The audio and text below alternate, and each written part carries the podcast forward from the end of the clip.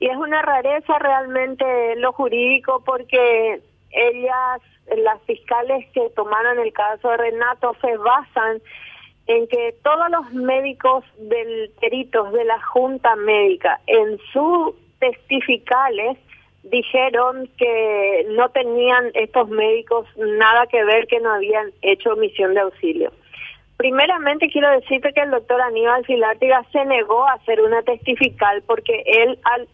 arguyó que él no estuvo como testigo en el momento en que Renato muere, que él podría hacer una declaratoria, pero no una testifical. Y de hecho, la fiscalía obra mal ahí, Quique, porque en realidad debería haberles llamado una declaratoria y una testifical. Ahí lo ya empezamos mal la Fiscalía se centra en este punto y sin embargo eh, deja de lado eh, las miles de testificales de los eh, de los testigos que estuvieron ese día ahí en el sanatorio cuando Renato murió. O sea, les hizo caso a médicos que no estuvieron y que son dependientes laboralmente del Migone y de su prepaga la mayoría y desoya a los testigos que sí estuvieron ahí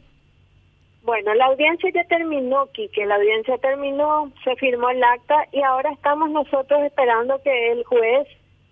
eh, haga un, un, una resolución, emita una resolución y en eso estamos. Bueno, qué, qué complicada situación, sobre todo con esta cuestión de un corporativismo médico demasiado, demasiado evidente, como vos decís, las personas que estuvieron ese día y a esa hora no fueron convocadas a entregar sus testimonios y personas que juzgan papeles y que no estuvieron ahí son las que llevan la voz cantante. Ahí algo está de raíz demasiado mal. Y por otra parte, el, el hecho de que, de que parece que esta situación no le duele a nadie más que a vos y a tus familiares cercanos, porque a mí no me consta que, por ejemplo, la Superintendencia de Salud del Ministerio de Salud Pública haya dicho, vamos a eh, declarar la necesidad de que cada hospital o sanatorio tercerice la auditoría de la disponibilidad plena y efectiva de recursos de atención urgente piso por piso, área por área. No aprendimos nada. O sea, puede, puede haber otro caso de otro bebé más chico, más grande, nena, nene, que le vuelva a pasar exactamente lo mismo porque aquí no aprendimos, no aprendimos. Igual que no podemos decir, Rosy, que los supermercados o los centros comerciales sean zonas mucho más seguras hoy después de la tragedia de, de. No aprendimos nada.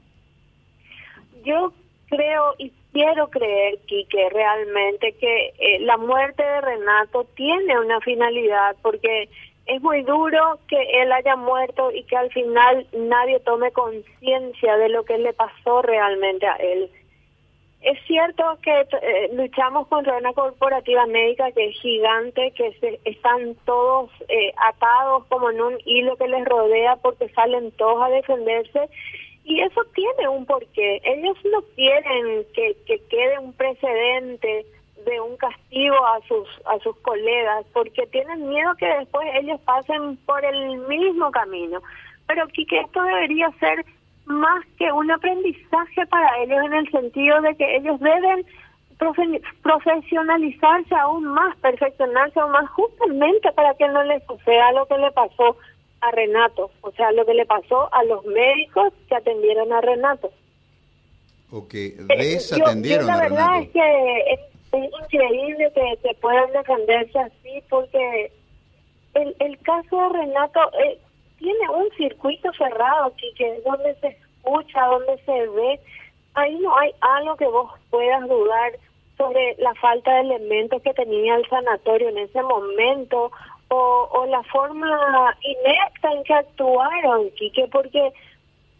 primero tienen una hoja del, del caso de Renato donde inmenso dice conocido cardiópata, pero al, al mismo tiempo dicen ellos que ellos no conocían el que Renato tenía una cardiopatía. Ahí lo vamos mal porque ellos mismos se contradicen. Después dicen que le aplicaron un medicamento creo que a las doce y cuarto y que a las doce y media le aplicaron el otro.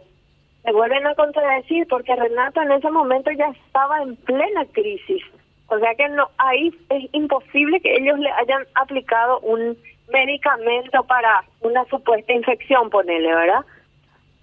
hay demasiadas contradicciones, muchas, muchas, y constan todas están en, la, en las carpetas fiscales. Y realmente nosotros